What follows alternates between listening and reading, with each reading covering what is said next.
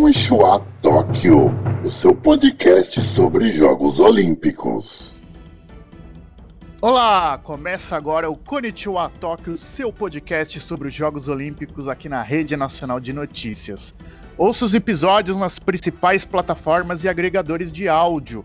Siga a gente nas redes sociais, facebook.com barra Rede Nacional de Notícias, Instagram, arroba Rede Nacional de Notícias e envie seu feedback, seu comentário. Eu sou Márcio Donizete e nesse programa estarei com Júlio Gotardo. Diariamente, nós dois, além do Ricardo Raineri e convidados, dissecaremos tudo das Olimpíadas até 8 de agosto, quando os jogos terminam no Japão. Estamos no finalzinho já das Olimpíadas, batendo aquela saudade, mas ainda temos muita competição à vista. Olá, Júlio Gotardo, tudo bem? Hoje a gente vai falar sobre um assunto um pouco mais delicado, né, que foi o doping da Tandara, jogadora da seleção feminina de vôlei e está fora dos Jogos Olímpicos no Japão. Opa, fala Márcio a todos que acompanham mais uma edição do Konnichiwa Tóquio. Exatamente, né? Um assunto um pouco mais delicado, né? O Brasil que vem bem no vôlei feminino, chegou à grande final, é, que vai enfrentar a equipe dos Estados Unidos e venceu bem por 3 sets a 0 a Coreia do Sul. Porém, teve esse assunto chato, né? Às vésperas da partida do exame antidoping da Tandara. É, pra gente entender um pouco melhor o que aconteceu com a Tandara, ela testou positivo para ostarina, uma substância anabolizante que aumenta a massa muscular, a força e a performance. A defesa alega que esse não é o primeiro caso de contaminação de atletas envolvendo a substância. A Tandara publicou em suas redes sociais uma nota explicando o que aconteceu nesse caso. Vou ler na íntegra. Abre aspas. Vimos, por meio desta, apresentar a seguinte nota sobre as recentes notícias envolvendo o resultado analítico adverso da atleta da seleção brasileira de voleibol, Tandara Alves Caixeta.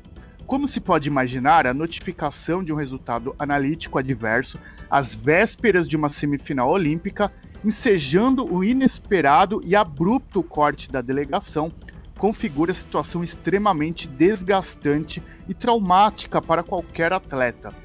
Poucos sabem, mas anualmente são realizados cerca de 263 mil exames antidopagem no mundo, dos quais apenas 0,97 apresentam resultado analítico adverso, sendo certo que menos de 0,40% dos casos de doping são de uso intencional de substâncias proibidas. Recentemente, inúmeros atletas no Brasil foram vítimas de incidentes envolvendo a ostarina, a ponto de a Anvisa intervir para proibir a comercialização de tal substância em território nacional. Até o momento, sequer foi analisada a contraprova de urina da atleta, amostra B. Portanto, salvo o melhor juízo, não se afigura razoável qualquer pré-julgamento de uma atleta íntegra sem quaisquer antecedentes e que há anos contribui para as conquistas do voleibol brasileiro. Confiamos plenamente que comprovaremos que a substância ostarina entrou acidentalmente no organismo da atleta e que não foi utilizada para fins de performance esportiva. Tendo em vista o segredo de justiça imposto ao processo, em respeito à ABCD e ao TJD-AD por nossa orientação, atleta Tandara Alves Caixeta não se pronunciará até a decisão final. Fecha aspas, nota assinada por Franklin Advogados Associados, responsável pela defesa da Tandara. Júlio, é um assunto um pouco complicado, né? É, lógico que pegou de surpresa todo mundo, né? A imprensa, os torcedores e principalmente a delegação brasileira que está em Tóquio. É, você acha que isso pode se transformar num combustível a mais para a seleção brasileira conquistar o ouro nos Jogos Olímpicos sem a Tandara? Vão jogar por ela? É um assunto bem complicado, né, Márcio? Toda essa situação do doping aí da Tandara, né? Uma jogadora que foi até importante na partida contra a Rússia pelas quartas de final, entrando, marcando os seus pontos. E o Brasil que teve o primeiro caso confirmado de doping nessas Olimpíadas, né, com a Tandara. É, ainda bem, né, que é a partir de dois casos, pelo que eu saiba, assim, no esporte, que o país pode até ser eliminado na competição, então como acabou sendo só ela, né? Então o Brasil permanece vivo e vai jogar a final aí contra a equipe dos Estados Unidos. É, bom, acho, sim, eu acho que essa notícia saiu às vésperas né, de um jogo importante para a seleção contra a Coreia do Sul, que o Brasil ganhou. É, a Coreia do Sul acredito que seja assim, um adversário até mais fácil né, do que foi a Rússia nas quartas. Mas assim, eu acredito que talvez até abale um pouco assim as jogadoras, né? Não sei se ficam assustadas ou tristes, porque é uma amiga delas, né? E também estava é, treinando junto com elas, uma jogadora também que pode fazer falta, porque tá no elenco, né? De uma seleção, então ela tem sua função lá. Então acho que assim até abala mais do que talvez é, ajuda, né? Dessa questão toda assim de tentar ganhar por ela. E até mesmo assim, uma visão que o pessoal começa a ter, assim, tal, vendo de fora, uma atleta ali, que eu não, eu não sei se teve outro caso de doping nas Olimpíadas, eu pelo menos não vi, né? Então, não sei se de repente tem um julgamento, um julgamento ainda dos outros países sobre todo este caso. Então, assim, acho que mais atrapalha do que ajuda, assim, as outras jogadoras, né, que não tem nada a ver com isso, logicamente, é, dessa questão da Tandara aí.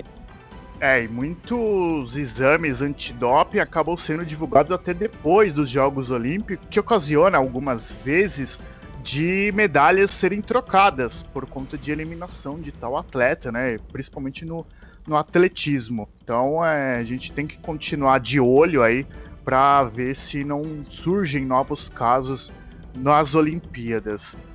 Agora complementando o assunto da Tandara, para o amigo ouvinte entender, o resultado do exame veio na noite da quarta-feira e a jogadora teve que deixar as Olimpíadas de Tóquio. Aliás, ela já está retornando ao Brasil. A atleta passou pela testagem em 7 de julho no centro de treinamento em Saquarema, no Rio de Janeiro, antes de embarcar para o Japão. Tandara ainda deve recorrer e fazer uma contraprova. Haverão desdobramentos sobre esse caso, certamente. E Júlio Gotardo, você que foi atleta da natação, né, conhece muito bem, né, os trâmites de uma competição, a questão do, do antidoping, é, como que funciona? Explica um pouquinho aí pro, pro amigo ouvinte como que funciona é, essa testagem, como que é feito o, o teste, é, a sorteio, né, de, de jogadores, né, de atletas para fazer essa testagem. Como que funciona pela experiência que você já teve na natação? Apesar de ser uma outra modalidade, mas a dinâmica ela é igual para todo mundo, né? Ela é uniforme. É, geralmente esses atletas que chegam assim a nível olímpico, acredito eu que todos os atletas ali, pelo menos, é, já fizeram uma vez esse exame de doping, né? É, competições, de, ah, competições assim de menores expressões, é, geralmente não tem mesmo. Né? Não sei como funciona direito no vôlei, mas, por exemplo, na natação, Campeonato Paulista, por categoria, ainda não, não chega a ter. Né? Começa a ter ali mais quando chega em um campeonato brasileiro, campeonato brasileiro por categoria, é um campeonato brasileiro absoluto, pelo menos falando de natação, né? Os campeonatos tem... oficiais, né? Que tem a é... chancela da confederação local, certo?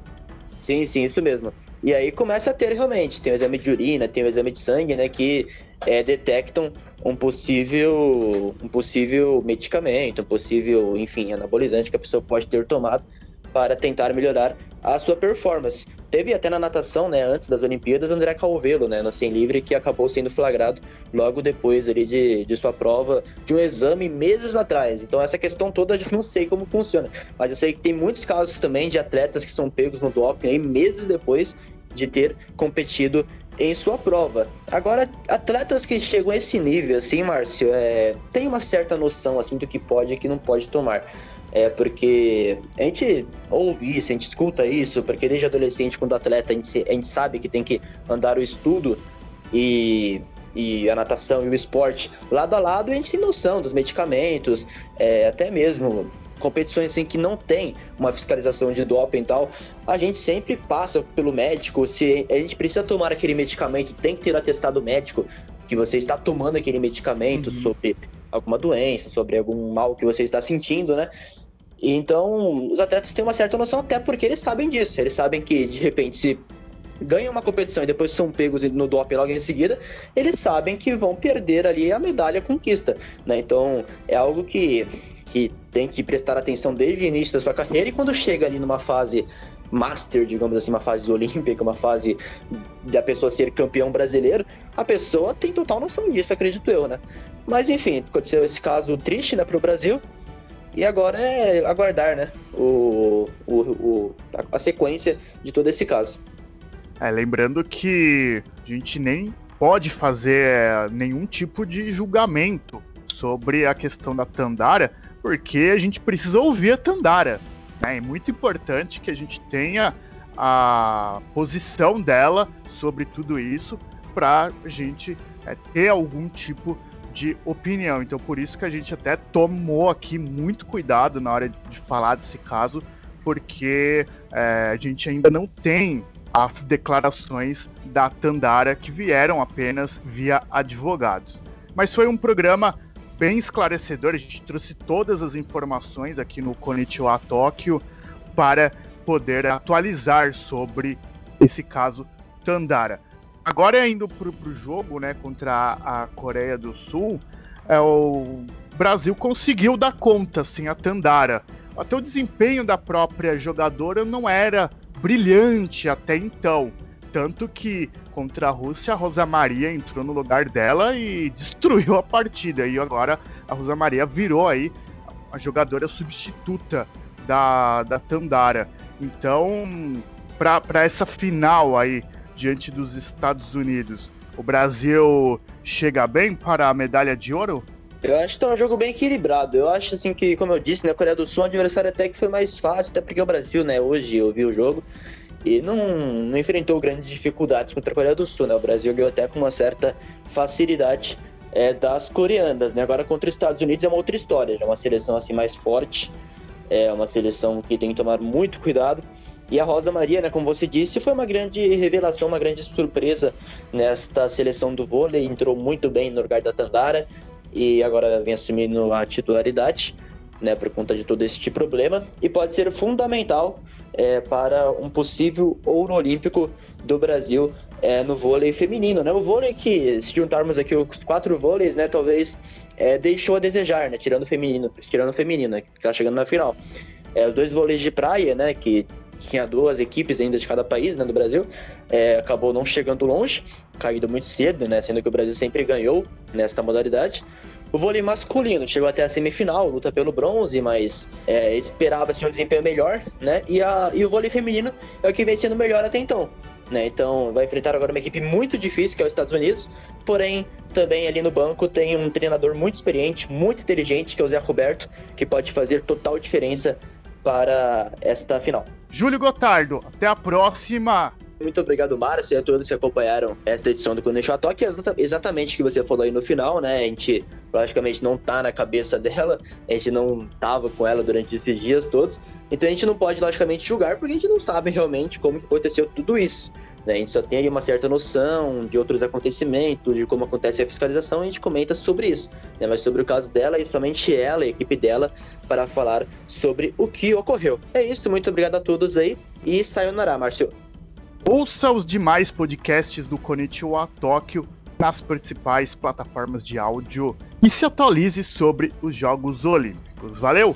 Sayonara a todos! Konnichiwa Tóquio, o seu podcast sobre Jogos Olímpicos.